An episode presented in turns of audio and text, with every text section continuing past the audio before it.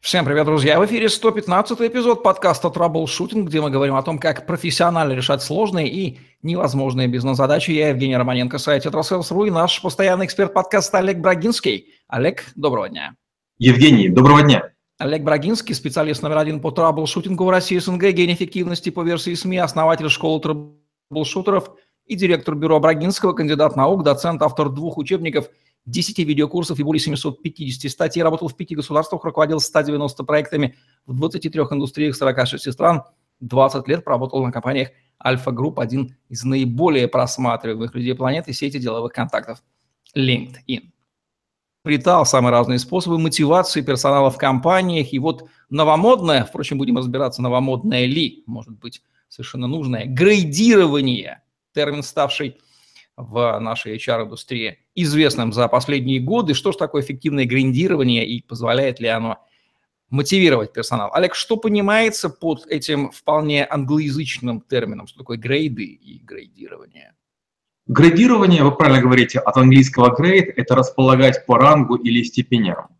Градирование – это группировка должностей по определенным основаниям с целью стандартизации оплаты труда в организации – Грейтинг – это технология построения системы управления персоналом. Грейд – это установленный интервал весов или рангов, внутри которого должности считаются равнозначными для организации или имеющим один диапазон оплаты, некий тариф. Тарифный разряд – это минимальная единица развлечения оплаты а, труда для должностей. При этом несколько тарифных разрядов часто включаются в один грейд. Градирование позволяет построить иерархию должностей в зависимости от их ценности для бизнеса и разработать соответствующую систему оплаты труда, точнее базового вознаграждения, которое сотрудники получают за выполнение должностных обязанностей, если выполняют их на нормальном уровне. Насколько знаю, методика эта родилась примерно в середине 20 века. Так ли это и какова краткая история ее происхождения? А, с одной стороны, да, с другой стороны, нет. Действительно, американцы говорят, что это они начали градирование. Но э, в свое время Петр I требовал выписать из шведских и прочих э, порядок градусов всех чинов. И 4 февраля 1722 года своим указом утвердил документ, который назывался «Табель о рангах». Это таблица, которая содержала перечень соответствий между военными, гражданскими и придворными чинами, а, они были отранжированы по 14 классам. Ее разрабатывали в первую очередь для государственных структур. И целью было создание оплаты труда госработников равного профессионального уровня, реализующих разные задачи. Прототип градирования, кстати, это советская система присвоения профессиям разрядов в соответствии с квалификацией исполнителя и характером работ. Ее еще называли тарифная квалификационная сетка она существует и на данный момент, и применяется не только в государственных, но и коммерческих организациях, конечно, не сильно модифицированном виде. А в России систему градирования, если не ошибаюсь, впервые использовала компания, кажется, DHL в 1984 году. Затем мы подхватили многие компании не без участия специализированных фирм и независимых консультантов. То есть это а, нечто новое, что является хорошо забытым старым. Как можно сформулировать основные цели и задачи градирования? Компании используют градирование с целью оптимизации заработной платы сотрудников, ведь ранжированная система окладов и ставок позволяет упорядочить заработную плату, избежать дисбаланса зарплат внутри предприятия и повысить управляемость. Градирование персонала позволяет решить несколько задач это связать уровень заработной платы сотрудника с опытом его работы и вкладом в развитие компании. И сделать оплату труда пропорциональной вкладу работников в общее дело а, и приведя ее в соответствие к их умениям и навыкам. Как ответить на вопрос, кому же в итоге нужно грейдирование? Топ-менеджменту, собственникам или, может быть, самим грейдируемым? Градирование обычно, когда устанавливается, обсуждается между владельцами и акционерами и руководством компании. И, естественно, больше других нужно руководство компании. Градирование позволяет в первую очередь ограничивать фонд заработной платы с учетом экономической ситуации и позиции организации в бизнесе, э, в пространстве, э, в экономике, в культуре и ее цели. Для сотрудников это стабильность а, такого рода. Выполняй прописанные в должностных инструкциях пункты, и будешь иметь стабильный доход. Иначе говоря, градирование, вы правильно сказали, это одна из э, форм системы мотивации. Градирование относится только к категории наемных работников или оно может распространяться и на другие сферы отношений, где другие а, характер юридический, нет отношений найма? Вот то, о чем мы говорили про 20-е веки в Америке, 20-е годы в Америке, это как раз было использование градирования американцами в а, военной промышленности и государственной деятельности. В России существует такое понятие «классный чин». Это квалификация. Одна из трех в пределах группы должностей или одна из 15 в пределах пяти групп. Пригодности должностного лица для некоторой деятельности на основе наличия необходимых знаний, навыков и умений. Классные чины существовали в России в том числе и до революции, потом были забыты, вернее отменены, и повторно появились а, где-то во время окончания Второй мировой войны, и их сначала ввели для прокурорско-следственных чиновников. А с 2005 года в РФ э, классные чины присваиваются служащим государственной гражданской службы, федеральной госслужбы, правоохранительные службы, муниципальные службы, для того, чтобы люди могли понимать, на каком уровне они находятся. Как в итоге градирование связано такие с мотивацией, с системой мотивации? Компании производят обязательную привязку мотивации к системе градирования. И если в компании нет грейдов, то практически единственная возможность роста вознаграждения человека – это добиваться повышения в должности. А при наличии системы грейдов вы можете получить повышение статуса на своей же должности а, увеличением грейда, и зарплата немного вырастет, как, впрочем, и другие положенные вам на новом грейде плюшки. Как правило, чем выше грейд, тем выше размера годового бонуса, или еще бывает sales incentive бонуса. Поэтому при грейде выше 18, 18 вас практически не интересует ваша зарплата. Вы боретесь за дополнительные одноразовые вознаграждения, зачастую превосходящие суммарный годовой оклад. оклад. То есть чем выше ваш грейд, тем выше ваш годовой или трехгодичный бонус. Каковы плюсы и минусы, они есть в любой методике, у грейдирования, как у метода? Начнем с плюсов. Ну, это, естественно, как заявляется, эффективная система вознаграждения, объединяющая оклады, премии и социальные пакеты в, воедино. Она позволяет оптимизировать оргструктуру, она формирует стратегию развития персонала, она обеспечивает независимость оценки сотрудников в соответствии с должностями, определяет связи между уровнем дохода сотрудником и ценностью его позиции, сравнив с другими в компании. Она снижает текучесть кадров, повышает прозрачность для сотрудника перспектив его роста, снижает эффект выгорания для людей, которые в компании проработали долго на одной должности. Естественно, есть минусы. А, зачастую необходимо привлекать экспертов по внедрению системы в свою компанию. А, потребуются значительные расходы для формирования, внедрения и поддержания рабочего состояния системы. А, у вас будут сложности в корректной оценке должностей, ведь нужно будет осмыслить, с какой целью введена каждая позиция, какими задачами занимаются сотрудники на ней. Наличие финансовых, организационных и проблем характера психологического при разработке условий по перемещению сотрудников между грейдами вам тоже обязательно а, предстоит. Ну и есть риск субъективности при создании и первоначальной оценке составляющих грейдов. Существуют ли некие типы грейдов, классификации грейдов? Или это некая единая одна? Я слышал, что их есть пять типов. К сожалению, я компетентен только в трех, которые, которые изучал, специально изучал. Первая – это система ранжирования должностей по степеням сложности.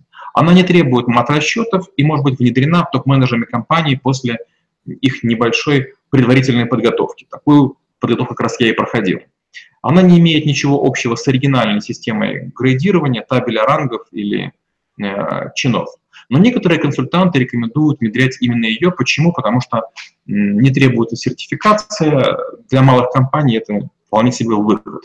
Вторая система, которую я учил, это система Эдварда Хэя.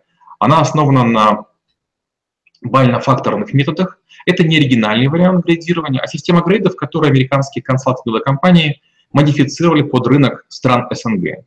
Ее версию с некоторыми упрощениями для облегчения восприятия внедряют в компаниях с небольшим штатом. Есть оригинальная система грейдов, которую я учил, которая тоже основана на бально-факторном методе, на сложных мат-расчетах веса, шага, на матрицах, профильно направляющих таблицах, графиках, на точном и последовательном соблюдении этапов методологии. Еще две какие-то есть, но мне кажется, это гибриды. Чем градирование лучше других систем оценки вклада работника в конечный результат? Градирование помогает управлять фондом оплаты труда и делает систему начисления зарплаты и премии гибкой. Заявляется, что повышается эффективность управляемости фонда оплаты труда до 30%. Исчезает дисбаланс зарплаты на предприятии, потому что принцип начисления прозрачен. Отпадают ленивые и бесполезные, которые привыкли только выбивать накладки Э, соплями, слюнями и жалобами. В то же время автоматически повышается базовый оклад тех, кто играет для предприятия важную роль. Система градирования позволяет при необходимости быстро производить анализ структуры должностных окладов и постоянной части, а также отслеживать их динамику. Она является удобным инструментом для определения размера базового оклада новой или вновь вводимой должности. Позволяет отслеживать уровни и подразделения, где имеются несоответствия в начисленных зарплатах. А сравнивать уровни выплат своей компании с выплатами других компаний в сегменте рынка или других пределах а, какой-то группы компаний путем а, составления таблицы соответствия грейдов. Позволяет устранить существенную неэффективность работы, так выявляет дублирование функций, неумелое руководство линейных менеджеров своими подчиненными. Ну и решает проблему начисления доплат за работу, выполненных по стандартам, которые являются ниже или выше должности. Могу предположить, что не каждой компании в силу размера и объема требуется грейдирование. Компаниям какого уровня, от какого количества сотрудников, либо иные критерии, уже целесообразно задумываться о грейдировании персонала? Ну, к сожалению, у меня наблюдается уже профессиональная деформация. Так я прожил в системах грейдирования а, в Германии, в России, Украине а, Беларуси и Казахстане, несколько раз внедрял, много раз их корректировал, то я, к сожалению, уже мыслю только подобным образом и считаю, что грейды нужны компании, наверное, там от 20 человек. Кроме грейдов я использую еще и бенды. Бенды, бенд – это набор дополнительных невыплачиваемых благ, которые повышают привлекательность рабочего места для уникальных, творческих и особо сотрудников. Это могут быть перелеты бизнес-класса, которые не положены по грейду, оплачиваемые завтраки, обеды, ужины без спиртного, уровень повышенный для такси, гостиниц во время командировок. То есть, к сожалению, я уже мыслю только грейдами, и, наверное, я не лучший эксперт, чтобы говорить, а можно ли без грейдов пойтись. Итак, какие критерии влияют на установление того или иного грейда? А, в разных компаниях есть невероятно большое количество э, таких э, модификаций. Опять же, если можно, я обращусь к модели Хея, ну, как э, одно из такой, знаете, сбалансированных, которые применимы и в коммерческой деятельности, и в государственной. Работники, как правило, оцениваются и распределяются по грейдам персонально. В совокупности учитывается ценность выполняемой работы, ценность самого работника, зависящая от уровня квалификации, опыта, мастерства и развития его профкомпетенций. Ну, какие критерии я бы оцениваемых работников предложил бы? Это уровень специальных знаний и квалификации – напряженность и условия работы, сложность выполняемых функций, объем подконтрольных ресурсов, влияние на бизнес-результат, самостоятельность в работе, степень ответственности, количество подчиненных, результативность и цена ошибки. Ну и, собственно, шкала грейдов. Сколько их, какое количество, как она определяется? Я встречал компании с 4, 9, 17 и 21 одним грейдом. Как правило, чем больше грейдов, тем чаще они объединяются в такие уровни или ступени, скажем, попарно. Иногда грейды, начиная с первого, не используются, а, например, сразу с четвертого, чтобы не говорить сотрудникам, что их роль в компании крайне низка. Бывает, грейды присваивают ролям даже посредников, контрагентов, переговорщикам из других компаний, чтобы знать, как их поздравлять с днем рождениями, профессиональными праздниками, где их селить, как кормить. То есть многие компании градируют не только своих сотрудников, но и своих контактеров. Что можно сказать о правилах грейдирования? А, как любая методика, насаждаемая консультантами, она имеет крайне схожие правила. Первое – это вовлечение в проект грейдирования первого лица и ключевых менеджеров. Иначе система градирования будет восприниматься как навязанная или малоосмысленная. Второе – это четкие критерии оценки должностей максимально адаптированной компании и однозначно понимаемые всеми людьми в компании, о чем меня уже спросили. Третье – это каскадное согласование работ, разработанной системы градирования от уровня линейных руководителей до топ-менеджеров сверху вниз и снизу вверх. И обязательная привязка мотивационной а, и компенсационной политики к системе градирования. Ну и пятое, наверное, это регулярное обновление системы градирования, актуализация, поддержка и апгрейд. Топ-3 ошибок при градировании как будут звучать?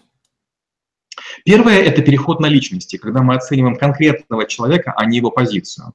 А, надо оценивать должностные позиции с точки зрения сложности и ценности для компании. Второе – это попытка мыслить критериями справедливости и заниматься подбором переменных, чтобы не обидеть давно работающих и не спровоцировать уход ключевых сотрудников. И третье – это частичное внедрение для тех, кому система подходит и кого хотим наказать. Да простят меня поклонники автодорожной техники, но спрошу так, а кто, собственно, грейдер, ну то есть тот, кто грейдирует? Обычно это делают комитеты по оценке позиций. Часто приглашают сторонних экспертов, реже внутренние сотрудники, которые проходят специальное обучение, как я. С этим, кстати, есть немало курьезных ситуаций. Как-то мы проводили аудит грейдов в одной компании. И опытная сотрудница помпезно и высокомерно доказывала, что система построена даже лучше, чем ее учили в Hey Group. Моя же математика показала, что, к сожалению, есть существенные перекосы для вновь нанятых людей. Я озвучил гипотезу о вкравшейся ошибке, которую нашел с помощью методик Big Data, на что получил громогласный ответ при всех, что тут все точно, как в аптеке. Тогда я попросил эту даму оценить несколько должностей, с чем сотрудница справилась примерно за неделю. Потом я рассказал, в чем была моя тактика. Я взял людей с наиболее высокими грейдами из набора последних лет, обезличил их позиции и описал по критериям. И эти люди, к сожалению, получили более низкие грейды. Так мне удалось убедить большую компанию равномернее распределять грейды и не приплачивать своим наглым псевдозвездам. Но это был известный и любимый нами конфликт между М и Ж, верно? В том числе, в том числе. Эффективность градирования, как ее можно оценить? Обычно эффективность градирования могут оценить не сотрудники и не HR. Как я уже говорил, градирование оценивается по эффективности, если предсказанный размер суммарных годовых премий, выплат и бонусов сотрудников соответствует ожиданиям акционеров и топам компании, с одной стороны, а с другой стороны уровень а, стабильности персонала остается в пределах дозволенного. Как это обычно работает и в чем вообще фишка? Если мы говорим об абсолютных цифрах, мы хотим всем гостиниц, такси, обеды, премии, бонусы и так далее, мы начинаем начислять конкретным людям конкретные деньги. Но когда мы работаем с грейдами, мы уменьшаем количество обсуждаемых сумм до количества грейдов. Допустим, 20 грейд, так 20 до сумма. И если нам не хватает денег по какой-то причине, мы просто определенным грейдом ставим так называемые понижающие коэффициенты. И все люди на определенной ступени иерархии получают чего-то меньше. И таким образом гарантируется стопроцентная, с одной стороны, некая справедливость, а с другой стороны, укладываемость в фот. Если текущая система грейдов неэффективна, это очевидно, то как она пересматривается и внедряется новая? С этим тяжело. Любая система, которую вы в какую-нибудь компанию внедряете, она сразу же имеет своих отцов-прародителей, которые вас всегда будут убеждать, что их стратегия крайне хороша, плохие люди, плохой рынок, все что угодно. Ее крайне тяжело пересматривать. Обычно пересмотр а, приходит, приходится делать, если меняются кадровики, или если меняется руководство комитета по оценке, или если приходят консультанты и говорят, ребята, у вас слишком много всего. Скажем, в свое время а, компания McKinsey в одной из компаний сказала, господа, имейте совесть, у вас есть начальники блоков и их замы, начальники управления и их замы, начальники э, департаментов и их замы, начальники отделов и их замы, начальники группы и их замы. И, и вы слишком раздули иерархию. И была попытка компанию сжать, как пирамидку за основание и за вершину, выдавливая из нее лишних посредников и уменьшая количество промежуточных грейдов. Можно ли вести речь о некоторых особенностях национального грейдирования? Да простят меня за эту заезженную фразу. К сожалению, да. Вот даже сегодня у меня была по скайпу консультация с эм, ресторатами, и вот мы с ним говорим о том, как там надо кое-что делать, и я говорю, какие нужно ввести нововведения, а он говорит, послушай, но у меня в ресторане работает пять родственников, в одном из ресторанов, они же друг другом общаются, они попадают в разные в разные грейды, и поэтому друг другу быстро сообщат. О разнице. Может вспыхнуть Э, межсемейный конфликт, а это дальневосточный ресторан, и там, понятно, э, большие семьи, которые участвуют в общем бизнесе. Поэтому мы чаще всего работаем с грейдами в том случае, когда рассуждаем о большом количестве людей, и работаем с конкретными персоналиями, когда к нам приходят. То есть система работает таким образом. Те, кто согласились, те работают в рамках того, что положено. А те, кто не согласились, те приходят выбивать себе и часто получают незаслуженно в особом специальном порядке более высокий грейд. А раньше народ дрался за должности, скажем, на наших территориях, теперь он дерется за грейд. А в некоторых странах, скажем, в Америке, в Англии, чем более высокий грейд, тем а, шикарнее вид из окна, парковка под офисом. Поэтому часто грейд является более значимым фактором для нового света, чем даже зарплата. Внутренний скептик, условный, незримый участник любых моих подкастов с экспертами появляется и задает правомерный, с его точки зрения, вопрос. А не дань ли это моде, HR-моде, распиаренная консультантами, вот это самое грейдирование? Евгений, ну, по-моему, еще ни разу я не было такого, чтобы я с вашим третьим участником не согласился. Я тоже так считаю. Я скажу даже больше. Когда я проходил обучение, мы подписывали специальные документы и рассказывали нам и говорили, что это какая-то уникальная методика. Тем не менее, я на рынке многократно встречал отксеренные методички, отсканированные документы и так далее. То есть я подписал документы и соблюдал коммерческую тайну, но многие консультанты, которые приходят в разные компании и внедряют систему, они приходят, скажем, в хей-группу или похожие, проходят обучение, утаскивают информацию и потом начинают сами это дело пиарить. Ну и естественно, если я потратил столько-то тысяч долларов на обучение, я буду всем рассказывать, что методика сверхновая, сверхкрутая, сверхнавороченная. Госчиновники этим пользуются уже, там, не знаю, там, столетия, и по этому поводу даже не парятся. Ну, тоже для тех, кто в хорошем смысле стал жертвами HR маркетинга, Давайте дадим несколько рекомендаций по эффективному агрегированию, если таки хочется пользоваться этой методикой. По нашей традиции пускай будет 5. Не изобретайте велосипед. Возьмите что-нибудь описанное другими, сходите на обучение или пригласите консультанта. Второе. Основывайтесь на фактах. Не играйте со словами, понятиями и не заигрывайте с личностями. Третье. Не кипятите океан. Внедряйте систему взвешенной, поэтапной, с тестированием обратной связью. Четвертое. Не ищите ошибки в самой системе, которую построили вы или консультанты. Ищите их в оценивающих. И пятое. Система должна работать твердо, но гибко. Не позволяйте уравнениям слишком затмить людей и ценности компании. Да поможет вам грейдирование, если другие способы мотивации человеческого материала, вот так вот анатомически выразимся, вам уже не помогает. Вот такая вот мысль от Олега Брагинского в подкасте «Траблшутинг», где мы говорим о том, как профессионально решать сложные невозможные бизнес-задачи. Ставьте лайк, подписывайтесь на наш YouTube-канал, чтобы не пропустить новые интересные видео с вашими любимыми экспертами. Загляните в другие выпуски подкаста «Траблшутинг», там вы найдете много интересного о бизнесе и жизни. Вот Олега Брагинского помните, что если вы смотрите это видео, их физически записано гораздо больше, поэтому свяжитесь со мной или с Олегом и получите ваши персональные ссылки на те видео, которые до вас еще никто не видел. Удачи вам и всем пока. Спасибо и до встречи через неделю.